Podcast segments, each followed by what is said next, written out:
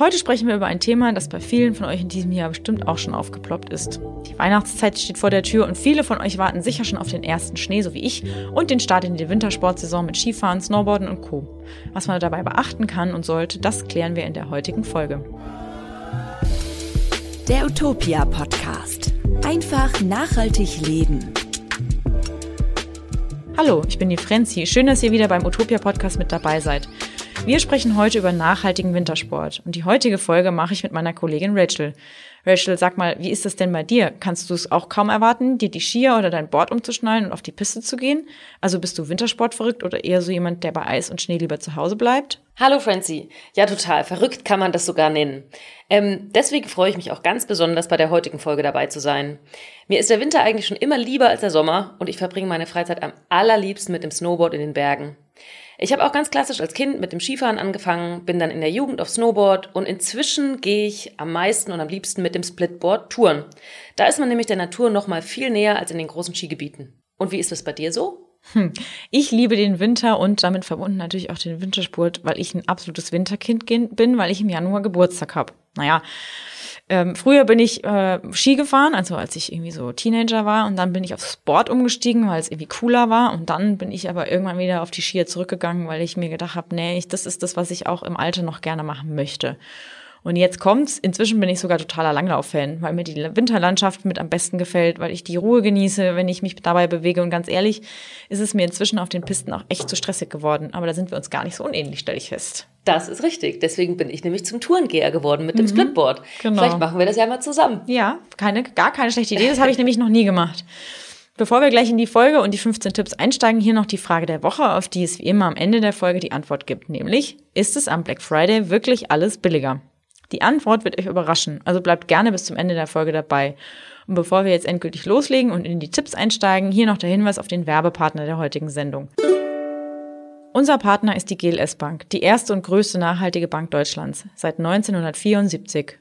Klimaschutz, gesunde Lebensmittel, Geschlechtergerechtigkeit und saubere Mobilität liegen dir am Herzen?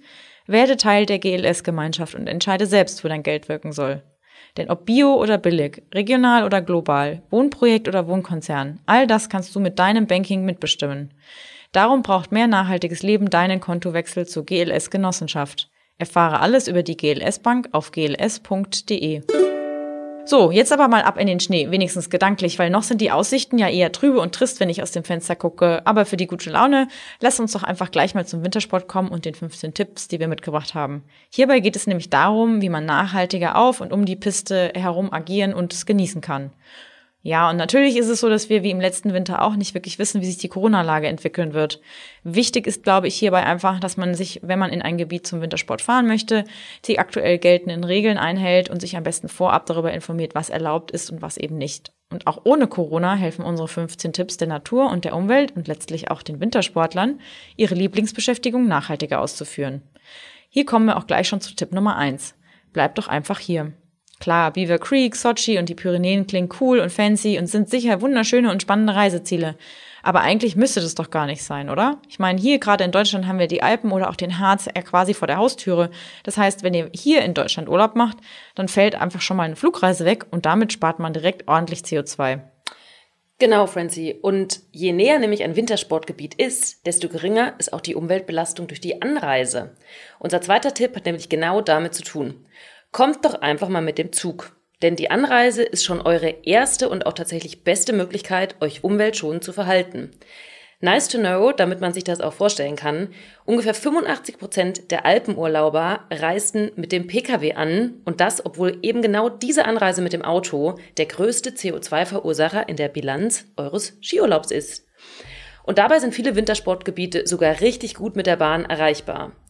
Und falls aber euer Traum-Skigebiet keine Zuganbindung hat, dann könnt ihr euch auch einfach mal erkundigen, ob der Ort von Linien- oder Shuttlebussen vom nächstgrößeren Bahnhof eben angefahren wird. Natürlich ist das jetzt nicht ganz so bequem wie mit dem eigenen Auto, aber es ist eben der größte Hebel, den jeder von uns hat und ist schon neben der Umwelt meistens auch euren Geldbeutel. Und was ich hier auch nochmal empfehlen will, ist das Projekt Alpine Pearls. Das ist ein Zusammenschluss von 25 Gemeinden in den europäischen Alpen, die sich genau dem Problem der Anreise ähm, angenommen haben. Die bieten nämlich allen ihren Gästen, die ohne Auto anreisen, einen ganz besonderen Service. Und zwar volle Mobilität vor Ort, und das mit Skibussen, Wandertaxis, Abholservices, E-Bikes, Pferdekutschen und so weiter. Da geht einfach die Booster aus. Das Argument der Bequemlichkeit und der Convenience des eigenen Autos zählt hier also irgendwie nicht mehr. Genau, und wenn es wirklich das eigene Auto sein muss, dann versucht es doch einfach mit Freunden oder der Familie zu scheren und eine Fahrgemeinschaft zu bilden. Weil vielleicht fahrt ihr sowieso mit Freunden zusammen in den Skiurlaub. Und äh, dann wäre das doch total praktisch. Was übrigens viele auch nicht wissen, ist, dass eine Skibox auf dem Dach äh, den Sprit verbraucht und damit die Umweltbelastung deutlich erhöhen. Besser wäre es, ihr benutzt einen Skiträger oder packt die Ski, wenn es Platz findet, gleich in den Kofferraum. Unser dritter Tipp ist, fahrt lieber einmal lange in den Winterurlaub anstatt dreimal kurz, denn das häufige An- und Abreisen schädigt die Umwelt am meisten. Genau, Francie. Und auf was man da auch richtig gut drauf achten kann, ist, wann ihr fahrt. Erfahrungsgemäß sind natürlich Januar und Februar die kältesten und damit auch schneereichsten Monate. Und zur Ferienzeit ist da aber mit sehr, sehr viel Stau und Gedränge auf den Pisten zu rechnen. Besser ist es eigentlich, wenn man die Anlagen auch dann nutzt, wenn sie sonst eher halb leer bleiben würden, zum Beispiel eben in den Nebensaison. Dann ist es auch besser ausgelastet und das bedeutet wiederum weniger Ressourcenverbrauch pro Person, also so per Einzelperson gerechnet. Einfach ein bisschen antizyklisch fahren. Also das gilt natürlich für die, die sich das sozusagen von Familie her auch leisten können und eben nicht an die klassischen Ferienzeiten gebunden sind. Und die haben dann auch den Vorteil, dass es natürlich eigentlich viel schöner ist, wenn nicht alles so überfüllt ist und man die schöne Natur ein wenig für sich hat. Genau, apropos schön, überlegt euch mit unserem Tipp 4 mal, wie viel Luxus ihr im Skiurlaub wirklich braucht. Ein Biobauernhof in der Nähe eines Skigebiets ist mit Sicherheit nachhaltiger als ein Luxushotel. Oder nehmt euch einfach eine Wohnung mit Selbstversorgung, am besten gemeinsam mit Freunden oder der Familie. Das ist total schön, macht riesen Spaß und man hat wirklich das Gefühl, im Skigebiet zu Hause zu sein. Natürlich ist ein Hotel auch irgendwie angenehm, ne? Aber ich finde es einfach toll, wenn man sich die Wohnung mit der Familie teilt, weil schließlich ist man mit den Leuten ja in den Urlaub gefahren, um Zeit miteinander zu verbringen. Und wenn ihr ein Hotel bucht, dann achtet auf Ökosiegel wie zum Beispiel das deutsche Zertifikat Via Bono oder das Schweizer Siegel Ibex Fairstay oder das österreichische Umweltzeichen.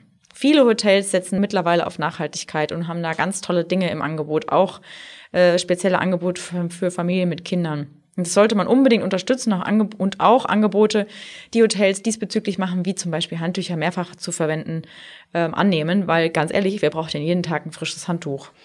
Francie, du hast gerade die Luxusvillen angesprochen. Das habe ich noch nie verstanden. Die fügen sich ja auch gar nicht so richtig in diese schöne Berglandschaft ein irgendwie. Stechen irgendwie immer so eher komisch raus. Naja, wahrscheinlich träumt dann doch jeder von seinem eigenen Private Chalet. Naja, dann träume ich eben von meinem Private Bauernhof. genau. ähm, es gibt übrigens Webseiten, mit denen man ganz gezielt nach nachhaltigen Unterkünften, wie du sie gerade auch angesprochen hast, äh, suchen kann. Das sind zum Beispiel Good Travel oder Tree Day oder Eco BNB und Book It Green. Und die verlinken wir euch auch in den Podcast-Beschreibungen. Kommen wir zu Tipp Nummer 5. Vor eurem Urlaub solltet ihr auch mal die Sessellifte und die Seilbahnen in euren Urlaubsorten checken, wie die betrieben werden. Denn wer mit den Ski und dem Snowboard ins Tal fahren will, muss natürlich erstmal rauf auf den Berg. In Österreich nutzen die meisten Seilbahnbetreiber schon zum Teil erneuerbare Energien für den Betrieb der notwendigen Infrastruktur. Und auch das kann man bei der Urlaubsplanung berücksichtigen. Insgesamt könnt ihr euch anschauen, wie sich das Skigebiet eurer Wahl hinsichtlich Umwelt- und Klimaschutz verhält. Ich will jetzt hier zwar keine Namen nennen, aber es gibt ja doch immer wieder die ein oder anderen Gletscherregionen, die mit eher negativer Berichterstattung ähm, in den Medien sind. Und ich sage da immer, Wissen ist Macht und daher ist es schlau, wenn ihr euch vor dem Urlaub ein wenig erkundigt. Denn damit gebt ihr euer Urlaubsgeld eben in die Regionen, die der Natur auch wieder ein bisschen was zurückgeben. Genau. Bleibt auf jeden Fall auf den Pisten, ist auch unser Tipp Nummer 6. Denn jedes Abweichen von den markierten Pfaden stört das empfindliche Ökosystem des Gebirges. Und wenn ihr wild in der Gegend herumfahrt oder stapft, können Tiere aufgeschreckt werden, können hochfliegen und können am Ende sogar an Erschöpfung sterben. Und ich glaube, das will ja eigentlich wirklich niemand von uns. Außerdem kann es natürlich auch für euch selbst gefährlich werden, denn ihr wisst ja als äh, Locals oder beziehungsweise als eben Nicht-Locals nicht, wo sich eventuell Schluchten, Spalten oder Lawinenzonen befinden. Also wenn man sich nicht auskennt, lieber auf den äh, ausgeschilderten Pisten bleiben. Da sprichst du ein gutes Thema an und äh, ich selbst als Tourengeher ähm, möchte dazu vielleicht noch was ergänzen. Und zwar ist Tourengehen und Freeriden auch vor allen Dingen seit Corona hat einen ziemlichen Boom erlebt und ähm, das ist auch okay, das kann man auch machen, wenn man sich auskennt. Aber leider kennen sich eben viele noch nicht so richtig damit aus. Und wenn man eben nicht im geschützten Skiraum, also im Skigebiet unterwegs ist, dann muss man sich eben mit Lawinensicherheit und mit dem Verhalten im Gelände auskennen. Zusätzlich zu dem, was man über die Natur und den Naturschutz wissen muss. Dazu gibt es zum Beispiel offizielle Skitourenrouten, die bewusst die Natur und auch die Ruhe der Wildtiere schonen und einhalten. Und auch sollte sich jeder vor einer Tour informieren, wo genau sich eben die sogenannten Wildschutzzonen befinden und wo das Fahren überhaupt erlaubt ist. Und wenn man in, in, an den Berg fährt, stehen auch an den meisten Touren immer Schilder direkt am Berg. Und die stehen da nicht umsonst. Die sind wirklich aus guten Gründen dort und die sollten auch unbedingt beachtet werden. Jetzt vom äh, Skitouren gehen und Freeriden wieder zurück zu den Pisten und zwar mit Tipp Nummer 7. Ein Winter wäre natürlich am besten ohne Schneekanonen. Denn was brauchen wir für Wintersport neben den Bergen am meisten? Schnee. Leuchtet irgendwie ein. Aber Klimawandel und Erderwärmung führen eben momentan oder aktuell dazu, dass der vor allen Dingen in tieferen Lagen immer öfter ausbleibt. Heißt, unsere Schneefallgrenze steigt. Da wird jetzt überall mit Schneekanonen nachgeholfen und das ist irgendwie zwar beeindruckend, aber für die Umwelt ist es überhaupt nicht gut.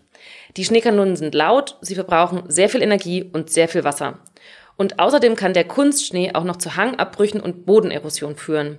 Und ganz ehrlich, hier können wir irgendwie nicht so viel machen und es lässt sich auch nicht viel schönreden, denn in Österreich sind geschätzte 70 Prozent der Pisten mit Kunstschnee bedeckt. Schon ganz schön krass. Das ist ganz schön viel, ja. Und wo man sich das vielleicht auch noch mal besser vorstellen kann, der Wasserverbrauch dafür beträgt pro Jahr und pro Jahr würde ich jetzt mal mit pro Wintersaison noch übersetzen, rund die Hälfte der ganzen Stadt Wien. Völlig bekloppt. Voll. Also Voll. Genau. Also bekloppt ist es vor allen Dingen ähm, mit einem nachhaltigen Blick. Aber für die Betreiber vor Ort ist es natürlich eine finanzielle Rechnung, die sich für die Betreiber lohnt. Ne? Also mit der Beschneiung kommen die Gäste. Mhm. Ohne die Beschneiung würden die Gäste ausbleiben. Aber nun, daran können wir nicht so wirklich viel ändern, zumindest nicht kurzfristig. Aber wir sollten schon versuchen, die Pisten vor allen Dingen eben dann zu den Zeiten zu nutzen, in denen wahrscheinlich auch echter Schnee oder Neuschnee liegt. Und hieran will ich noch auch mal was Persönliches nochmal anschließen, dass man da doch eigentlich ganz gut sieht, wie wir als Menschen der Natur unseren Willen doch irgendwie aufzwingen. Also wir haben uns daran gewöhnt, im Winter wird eben Ski und Snowboard gefahren. Und wenn es keinen Schnee gibt, ja, was macht der Mensch? Dann machen wir es uns halt einfach unseren eigenen Schnee. Und das, obwohl wir ja eigentlich in der Natur sein wollen. Also wir sind an einem Punkt, an dem wir die Natur zerstören, um sie zu genießen. Und das finde ich doch irgendwie sehr paradox. Und schade ist es auch. Schade ist es auf Dazu jeden Fall. passt aber gleich auch unser Tipp Nummer 8. Geht auch weniger, ist der. Jeden Tag auf anderen Pisten fahren, über Skischaukeln zwischen den einzelnen Orten hin und her zu pendeln und endlose Abfahrten zu genießen, ja gut, das ist sicher toll, aber die Frage ist doch dabei immer, braucht man das wirklich? Also ich meine, denn für die Pisten werden ja Hel Wälder abgeholzt und das Präparieren mit Pistenraupen verdichtet den Boden so, dass äh, er echten Schaden davon trägt. Außerdem müssen die Böden oder die Pisten beschneit werden und das Fahren auf dünnen Schneeschichten schädigt dann den Boden zusätzlich, was du immer dann sehen kannst, wenn die Grasnarben sich zeigen. Und natürlich braucht es für diesen Wintersport auch Liftanlagen, die dich auf den Berg raufbringen. Und deswegen überlegt euch doch mal, ob ihr nicht zum Beispiel in ein kleineres Skigebiet fahren wollt. Die sind meistens, meiner Meinung nach, nicht nur schöner, sondern vielleicht auch noch die eine oder andere Ecke günstiger. Ja, und jetzt sprichst du auch gerade die Größe an, ist ja auch immer irgendwie so ein komisches Marketingargument mm. mit so 500.000 Pistenkilometern, die kein Mensch auch in zwei Wochen genau. jemals abfahren kann. Genau. Ja, Kommen wir zu Tipp Nummer 9 und das passt eigentlich auch ganz gut zu ähm, den Skiurlauben und den großen Gebieten Après-Ski. Après-Ski gehört irgendwie für die meisten doch zum, ähm, zum Winterurlaub dazu und ist ja auch verständlich, ne? mit Glühwein oder deftigem Essen irgendwie schön noch den Abend oder den Skitag ausklingen zu lassen.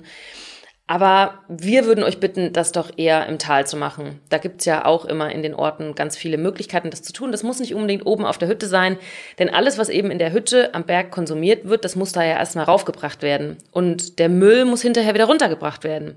Das gilt übrigens auch für die Stromleitungen, das Baumaterial, Wasser- und Abwasserleitungen und so weiter. Das wiederum kostet natürlich Ressourcen und Energie.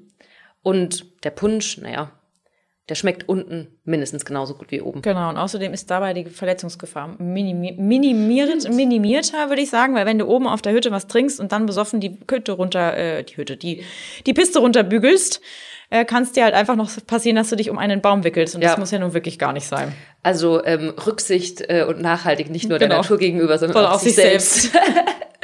Ähm, apropos Hütte und Sport auch noch, ne? Also wer viel Sport macht, der muss natürlich auch viel essen. Und schaut man sich das Essen auf den Hütten an, dann habe ich manchmal das Gefühl, ich stehe in so einer Großkantine mit riesigen fleischhaltigen Portionen. Mhm. Und wie wir ja auch wissen, ist unsere Ernährung ein weiterer richtig großer Hebel, wenn es um Nachhaltigkeit und Klimaschutz geht. Und auch im Urlaub muss es eben nicht täglich das Schnitzel und die Fleischpflanze und die Schweinshaxen sein. Also nur weil wir im Urlaub sind, müssen wir uns jetzt nicht extra immer die fette Portion gönnen. Und manche Hütten gehen auch darauf schon ein und sind sich eben ne, unseres Fleischkonsums und der Klimaauswirkungen bewusst und bieten deswegen mehr vegetarische Alternativen an, und auch darauf kann man einfach als Wintersportler achten. Und am allerbesten in der Hand hat man es natürlich mit der selbstgeschmierten Brotzeit, die man mit auf den Berg nehmen kann. Genau. Und wenn man sich die eigene Brotzeit mit auf den Berg nimmt, dann kann man sich die eigene Verpackungssachen ja auch wieder mit runternehmen ins Tal. Und ähm, unser Tipp Nummer 10 ist daher auch, achtet auf euren Müll. Das bezieht sich jetzt nicht nur auf die Leute, die ihre eigene Brotzeit mitnehmen, sondern generell auf alle Leute, die in den Berg oder an den Berg gehen. Weil eigentlich sollte es selbstverständlich sein, den eigenen Müll auch beim Wintersport nicht einfach in die Landschaft zu werfen. Und das machen aber trotzdem immer noch viel zu viele. Es ist, glaube ich, äh, genauso wie im Sommer, dass die Leute ihre Grillsachen einfach nicht mit nach Hause nehmen, ist es so, dass auch viele Menschen in den Bergen ihre Sachen nicht mit nach Hause oder mit äh, zum nächsten Mülleimer tragen. Und das finde ich, sollte sich unbedingt ändern, weil ähm, das tut der Natur nicht gut. Die Tiere fressen das eventuell dann noch auf, dann verenden sie und ähm, das tut einfach auch dem Gebiet nicht gut. Deswegen am besten gar nicht so viele Verpackungen mitnehmen, nachhaltige Verpackungen verwenden, wenn man sich die Brotzeit in der Box mitnimmt oder in der Flasche und dann entweder den Rest im äh, in der Hütte auf äh, mit dem Mülleimer entsorgen oder in, mit ins Tal nehmen und dort entsorgen. Ja, und dazu passt auch der Tipp Nummer 11, der da lautet Leihen statt kaufen. Wir wissen ja alle, dass es jedes Jahr neue Trends im Wintersport gibt. Nicht nur Form und Farben, sondern halt auch Materialien kommen immer wieder neue raus. Und die Industrie will logischerweise ihre neuen Produkte auch immer verkaufen. Aber da sollten wir auch einfach nicht immer mitmachen, weil in fast allen mittleren und größeren Skigebieten gibt es gut ausgestattete Verleiher. Bockt euch da einfach eure Ski für die eine Woche im Jahr aus, in der ihr sie wirklich braucht. Genau, du hast es Laien gerade angesprochen. Das macht natürlich vor allen Dingen Sinn, wenn das die eine oder die zwei Wochen Winterskiurlaub im Jahr sind. Wenn natürlich jetzt passionierter Skifahrer im Süden Deutschlands, zum Beispiel in München ist, der hat natürlich in der Regel seine eigenen Sachen mhm. und die werden dann aber auch so oft hergenommen und so oft benutzt, dass sich das auch lohnt. Ähm, und es gibt noch auch so ein paar andere Sachen, zum Beispiel eure Skiunterwäsche oder auch eure Skischuhe, die oft angepasst werden oder auch die Skijacke und die Schneehose, die oft Funktionskleidung sind und eben richtig passen müssen, um ihre Funktion auch ähm, erfüllen zu können. Die müssen natürlich, also die könnt ihr euch natürlich kaufen. Und da geht's aber auch direkt in unseren Tipp 12 über, weil auch da müsst ihr nicht immer jedes Jahr das Neueste kaufen, nur um irgendwie modisch im Trend zu liegen oder weil sich irgendwie noch eine extra Funktion dazu gekommen ist. Ähm, die meisten Ski- und Snowboard-Sachen haben sehr viel Funktion und äh, halten viele Winter und da müsst ihr nicht permanent das Neueste kaufen. Und wer noch nichts hat, der kann auch einfach mal bei Second-Hand-Läden schauen, weil es gibt ja immer wieder auch die Leute, die doch immer das Neueste vom Neuesten brauchen und ähm, da kriegt man auch gute Sachen echt mal in Second-Hand-Läden oder auf Plattformen Ihr könnt selber dafür ähm, Sorge tragen, dass ihr eure Ausrüstung pfleglich behandelt, dann hält sie nämlich auch noch länger. Und wenn doch mal was kaputt gegangen ist, dann repariert's doch einfach. Viele Sachen kann man selber reparieren. Manche Firmen bieten euch auch Möglichkeiten an, das reparieren zu lassen oder helfen euch dabei. Also einfach nicht immer das Neueste vom Neuesten und nicht auf jede Marketingmasche reinfallen. Genau, ansonsten sollte man sich natürlich immer über die Hersteller informieren, wenn man neu kauft. Und das größte Problem an Skikleidung ist zum Beispiel, viele davon enthalten Gifte, was ich echt auch nicht in der Form wusste, mhm. weil sich oft Schadstoffe wie zum Beispiel PFC in der Kleidung befinden, vor allem in den Materialien, die die Dinge wasserfest machen. Und diese Chemikalien reichern sich in der Umwelt an und sind potenziell gesundheitsschädlich. Ja, ähm, Greenpeace zum Beispiel testet sowas regelmäßig. Also zuletzt war der Test 2016 und da war eben auch das Ergebnis bei fast allen untersuchten Markenprodukten wurden in Beschichtungen oder der Membran, wie eben zum Beispiel einer Gore-Tex-Membran, die potenziell schädlichen PFCs gefunden. Nachhaltige Skikleidung ist leider eher die Ausnahme, aber es gibt trotzdem einige gute Marken und auch Hersteller, die das sogar, also die das sozusagen schon von Beginn an besser gemacht haben. Ihr kennt sie bestimmt eh schon. Ähm, wir nennen hier mal zwei Beispiele. Das sind VD und Patagonia. Und die sind wirklich gar nicht so schlecht, wenn es um nachhaltige Skikleidung geht. In den Podcast-Show Notes haben wir euch auch gleich den Link mal dazu reingepackt. Aber auch in der Industrie und bei den Großen muss sich eben grundlegend was ändern. Ne? Und das tut es auch. Und das tut es zum Beispiel bei Burton. Das ist eine Marke, die jeder Snowboarder und jede Snowboarderin kennt. Die haben in den letzten Jahren auch viel an dem Thema gearbeitet und werden immer nachhaltiger. Und wenn sich eben so große Marken ändern, sprich, wenn sich die ganze Wintersportindustrie ändert, dann ist das ein gutes Zeichen und dann ändert sich da auch wirklich was. Und ähm, große Marken, die sich ändern, erreichen eben auch sehr, sehr viele Menschen, die wir vielleicht sonst in der Form nicht erreichen würden. Genau. Und außerdem gibt's in den Shownotes später noch ähm, ein paar extra Links zu nachhaltigen Winterschuhen, Jacken mit nachhaltigen Daunen und den schönsten Winteraccessoires von Fair Fashion Labels. Selbst wenn ihr nicht vorhabt, in den Winterurlaub zu fahren und Ski zu fahren oder Borden zu gehen oder was auch immer zu machen, könnt ihr da gerne mal nachschauen, falls ihr noch irgendwas braucht. Und wir empfehlen auch da die Second-Hand-Variante oder eben die Online-Variante der gebrauchten Klamotten. Kommen wir jetzt mal zu Tipp 13. Ist mein Lieblingstipp. Langlaufen ist besser als Abfahren, weil es ist deutlich weniger invasiv und man braucht keine Lifte, um auf den Berg zu kommen, weil die Loipen sind schmaler und brauchen auch keine gerodeten Hänge, sondern verlaufen entweder zwischen Bäumen hindurch oder im Wald auf dem Weg, der schon da ist.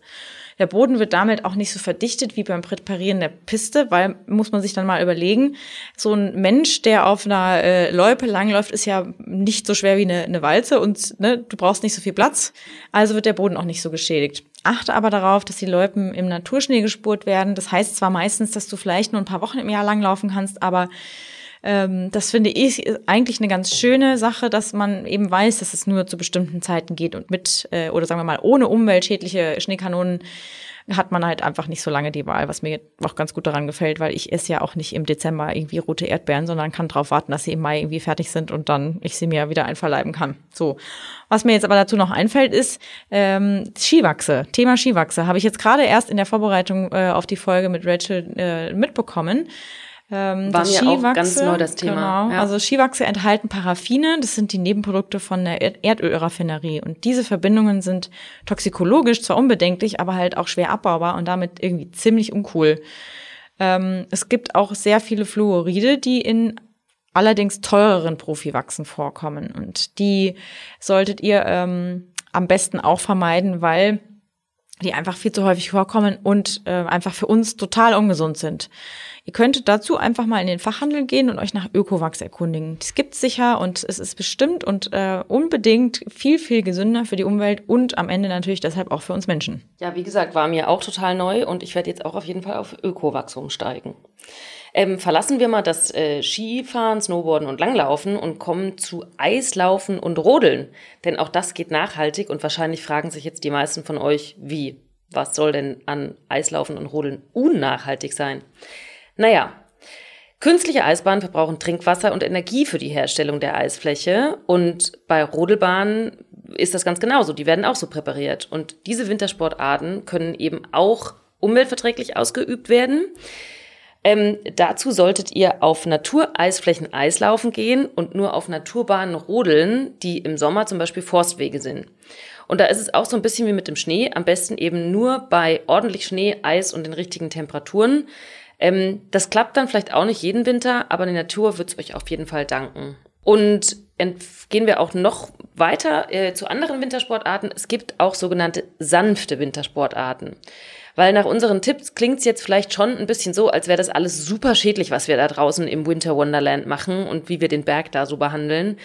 Und ja, es ist nicht von der Hand zu weisen. Ski, Snowboard und Langlaufen, das hat alles seine Tücken, was Nachhaltigkeit angeht. Ähm, wir haben aber auch das meiste selber in der Hand. Wir haben euch jetzt 14, jetzt sind wir bei Tipp 15 Tipps vorgestellt, was wirklich jeder von uns tun kann oder worauf er achten kann.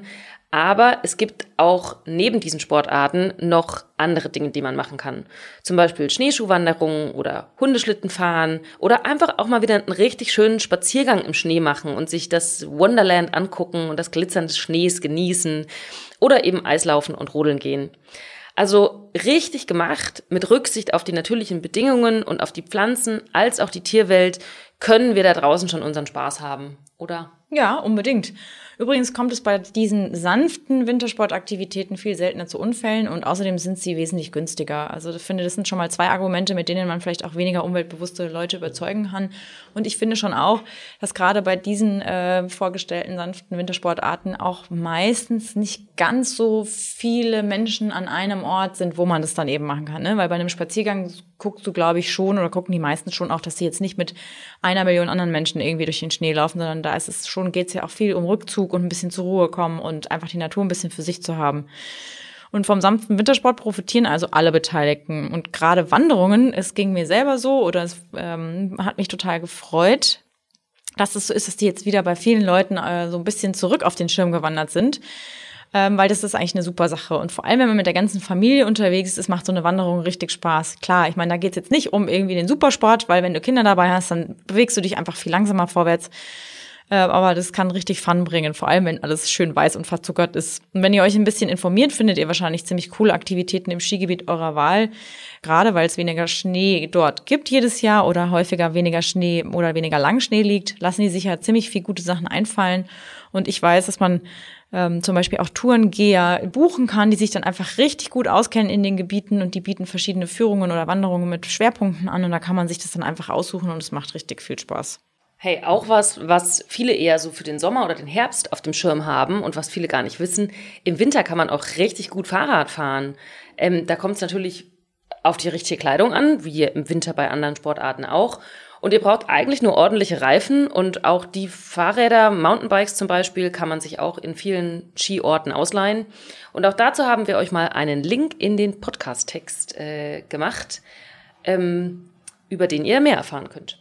Genau, und da findet ihr außerdem auch noch zwei super gute Rezepte für kalte Tage. Das heißt allerdings, die müsst ihr euch jetzt nicht aufsparen, bis ihr in den Winterurlaub fahrt, sondern ihr könnt Apfelpunsch ohne Alkohol und äh, leckere Bratapfelrezepte auch gerne jetzt schon ausprobieren, weil wenn es draußen äh, usselig ist, dann mag das, äh, dann mag man das ja ganz gerne, wenn man was Gemütliches im Glas und auf dem Teller hat. Also heute ist es zwar nicht ganz so uselig draußen, genau. aber Lust auf Bratapfel hätte ich jetzt trotzdem. Genau. Mhm. Und es dauert auch nicht mehr lange, bis hoffentlich die Weihnachtsmärkte ihre Pforten öffnen. Naja, ja, das war's also wieder mit der heutigen Folge. Bevor ihr abschaltet, hier noch wie versprochen die Antwort auf die eingangs vorgestellte Frage aus dem Utopia-Universum, nämlich, ist es am Black Friday wirklich alles billiger? Ganz einfache Antwort, nein. Warum? Das erkläre ich gleich nochmal genauer.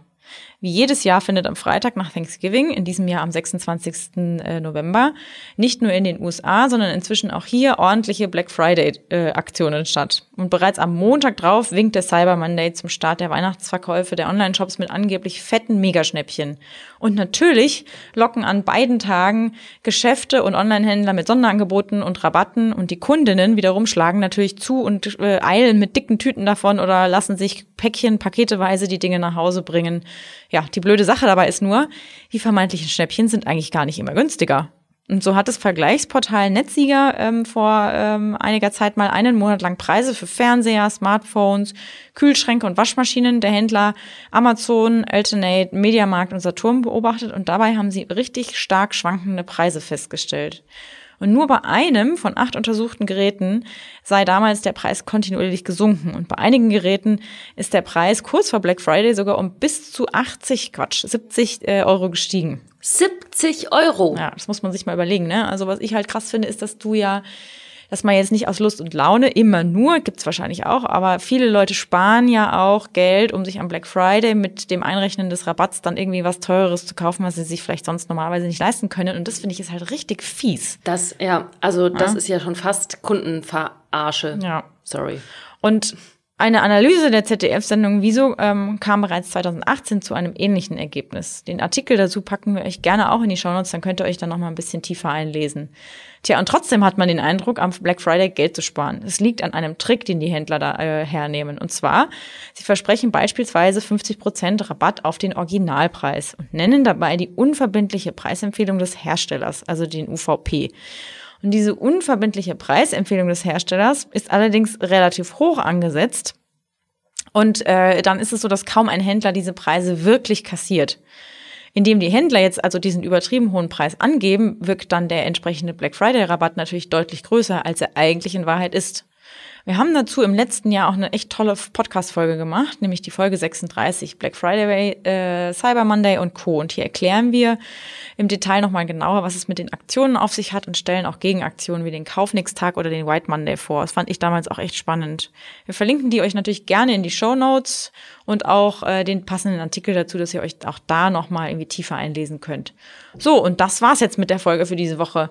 Ich für meinen Teil warte erstmal sehnsüchtig auf die ersten Flocken, die hoffentlich bald vom Himmel rieseln.